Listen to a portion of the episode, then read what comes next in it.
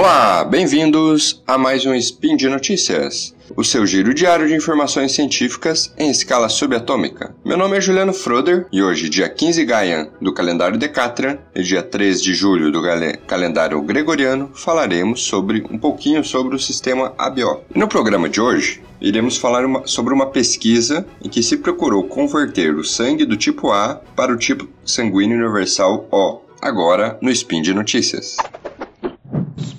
Notícias.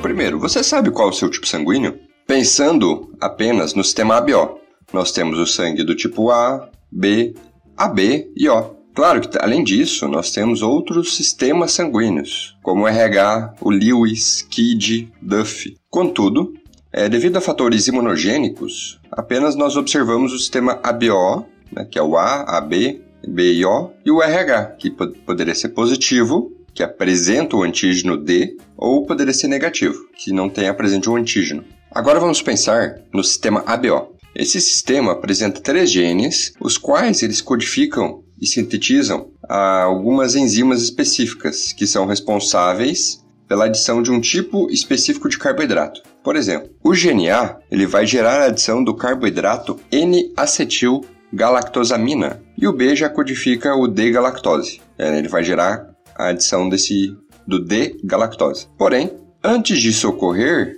há necessidade de outro gene, que nós chamamos de gene O, que irá produzir outro tipo de açúcar chamado de L-fucose, mas também é conhecido como substância H. Agora, para exemplificar um pouquinho, imagine uma, uma, pequena bola vermelha, que seria a hemácia. Claro que a hemácia ela tem algumas características que a tornam diferente, mas para simplificar, imagine uma bola vermelha, também chamada como hemácia ou glóbulo vermelho. Agora, Imagine que nessa bola vermelha nós podemos encaixar nela algumas peças de Lego ou né, alguns blocos de encaixar. E cada sistema sanguíneo tem um, uma peça específica que representa o seu antígeno e ele vai ser encaixado na bolinha vermelha. Porém, no sistema ABO há uma pequena diferença. Primeiro, nós vamos separar os três bloquinhos de cor diferentes. Por exemplo, a peça amarela, vamos imaginar uma peça amarela do tipo A, vai representar o tipo A.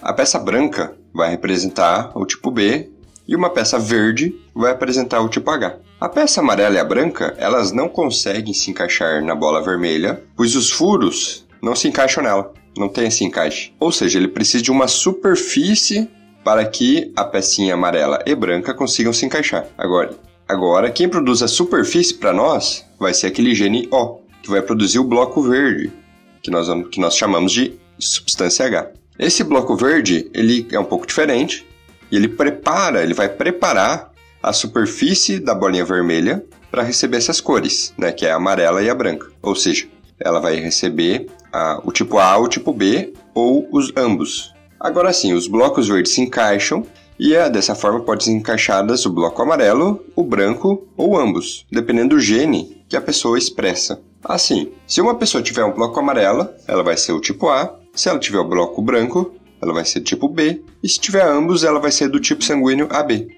Porém, contudo, se não tiver amarelo nem branco, ela será do tipo O, ou seja, ela só vai ter o bloquinho verde, só vai ter a substância H. E ela vai ser do tipo O. Tem alguns outros casos em que a pessoa nasce sem o bloquinho verde. Dessa forma, não, nenhuma outra peça consegue se encaixar, o, o tipo A e nem o tipo B. Esse tipo ele é chamado de falso O, ou fenótipo de Bombaim, mas esse caso vamos deixar de lado por hoje. Agora, se pensarmos que na transfusão de sangue o tipo O seria o principal doador, pois ele só apresenta o antígeno H, né, o antígeno H, que também, pode que também aparece no tipo A e B, ou seja, o tipo O tem as características do A e do B, né, tem um carboidrato que tem tanto no A quanto no B, só que não tem aquela pecinha extra. Isso faz dele conhecido como um doador universal. Nós usamos. Isso pensando em hemácias. Bom, bem como se transferir as hemácias do tipo A com blocos amarelos para uma pessoa do tipo B, você vai ter uma reação contra essas hemácias. Você vai ativar o seu... Você já tem, nesse caso, do sistema BO, anticorpos pré-produzidos, pré-fabricados antes. E esses anticorpos vão atuar sobre as hemácias, destruindo elas. Então imagina, se nós pudéssemos apenas retirar os bloquinhos, as pecinhas de cima, tanto do amarelo quanto do bloquinho branco, da bola vermelha, deixando apenas o bloco verde, que seria que simboliza o tipo O, só quando o bloco verde está sozinho, essas bolinhas vermelhas, ou né, as hemácias, elas vão poder ir para qualquer pessoa quando você. Claro que isso pensando apenas no sistema BO, sem considerar o RH. Mas, pensando apenas no ABO, poderia em qualquer pessoa, pois, pois não haveria o tipo A nem o tipo B. Ela seria convertida para o tipo O. Bom, pensando nisso, em uma retirada desses bloquinhos, né, pensando nessa retirada, pesquisador da Universidade de Colômbia, Colômbia Britânica, em Vancouver, no Canadá, e outros colaboradores, eles investigaram a existência de enzimas que poderiam fazer o procedimento de forma eficaz e barata. O conceito em si, né, essa retirada de carboidrato, ela já foi, ela é um, é, é um pouco antiga. Ela está ligada essa essa retirada né, do, do bloquinho verde e amarelo, no caso, já foi demonstrada em 1982, que é um pouquinho antigo, já fazem alguns anos. Porém, só que nesse caso, especificamente desse, dessa época, foi, foi utilizada uma enzima presente na semente do café verde. E com isso, com essa enzima, o tipo B foi de fato transferido, transformado em tipo O. Ou seja, foi retirado o bloquinho branco dele. E, foi, e a transfusão,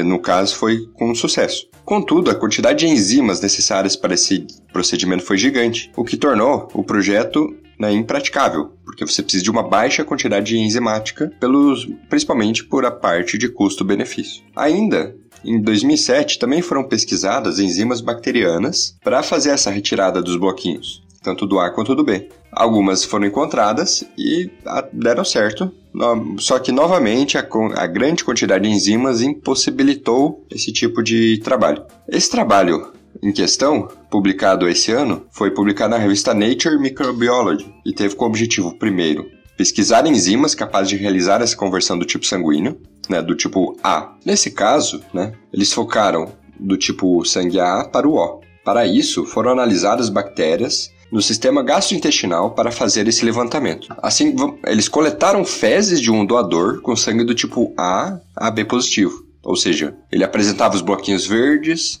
os bloquinhos amarelos e os bloquinhos brancos e o RH positivo. Por que eles coletaram as fezes? Eles coletaram as fezes para pesquisar algumas bactérias, alguns genes de bactérias, e a partir disso foi feita uma espécie de uma biblioteca gênica com aproximadamente 800 mil genes. E aí deu-se o um início para fazer a pesquisa para procurar entre esses genes algum que produziu uma enzima específica para o objetivo deles. Com esse início, foram feitos testes iniciais, né, com os blocos amarelos, brancos e verdes isoladamente. Ou seja, eles produziam no laboratório os bloquinhos, no caso o, os antígenos que cada bloquinho representa, sem a presença da, hemácia, né, da bolinha vermelha. Eles chegaram em duas enzimas específicas, uma chamada de FP-GAL-NAC deacetilase, deacetilase e a FP-galactosaminidase, que são produzidas por uma bactéria chamada de Flavonifractor plaut. Ou seja, eles pegaram, eles encontraram essa bactéria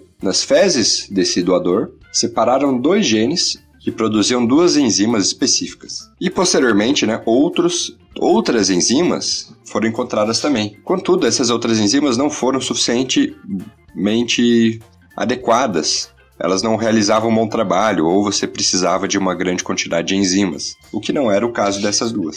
Assim, outros testes foram realizados. Eles pegaram algumas hemácias do tipo A, B e O e foram incubaram elas de forma individual, com as enzimas individualmente, ou seja, as duas enzimas separada ou as duas enzimas em conjunto. Eles eh, analisaram tanto ela separada quanto em conjunto. E foi feita análise dos açúcares, né, como esses antígenos A, B e O são carboidratos, foram feitas análise dos açúcares que acabavam se soltando, ou dos bloquinhos que se soltaram da hemácia. Como resultado, quando as enzimas atuavam separadamente, nenhum tipo de açúcar foi encontrado, eles, elas não funcionavam direito quando elas eram separadas, ou seja, elas de forma individual não funcionavam de forma apropriada. Mas quando misturadas, ou seja, quando usadas em conjunto, atuando de forma conjunta, a galactosamina, que seria o que representa o tipo A, foi separada de forma com um grande sucesso, o que não ocorreu no tipo B ou no O. Ou seja, ele não tirava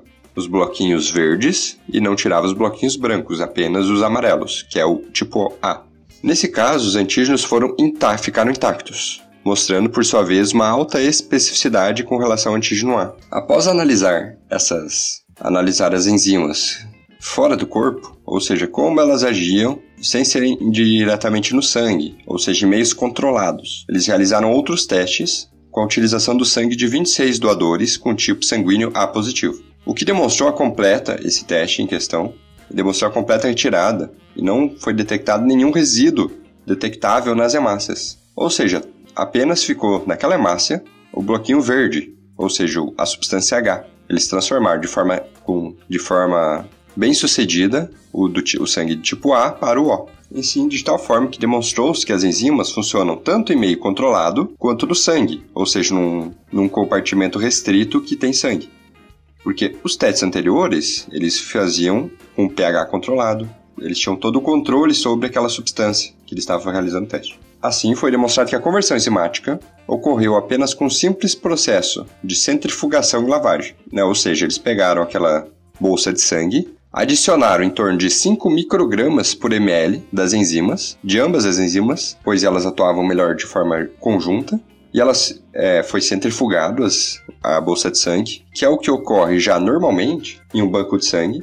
Eles fizeram uma lavagem e fizeram e, e visualizaram a total retirada do antígeno A naquela bolsa. A combinação das duas enzimas em questão apresenta uma alta atividade e especificidade, ou seja, elas têm a capacidade de atuar com apenas sobre o antígeno A. Isso quer dizer que o RH não vai ser alterado, ou seja, a enzima não vai atuar sobre o RH, e não vai atuar sobre o antígeno H, aquele do, do bloco verde.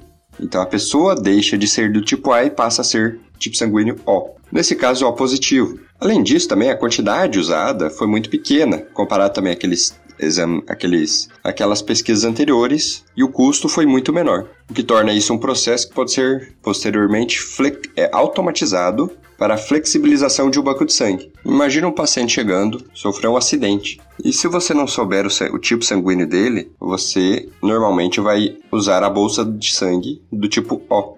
E esse, por, por esse motivo, o tipo O é mais requisitado. Você consegue, e com essa técnica, você consegue flexibilizar as bolsas de sangue. Se você tiver o tipo B ou o tipo A, no caso, você consegue transformá-la por método enzimático para o tipo O, o que facilitaria bastante é, os bancos de sangue, essa flexibilização.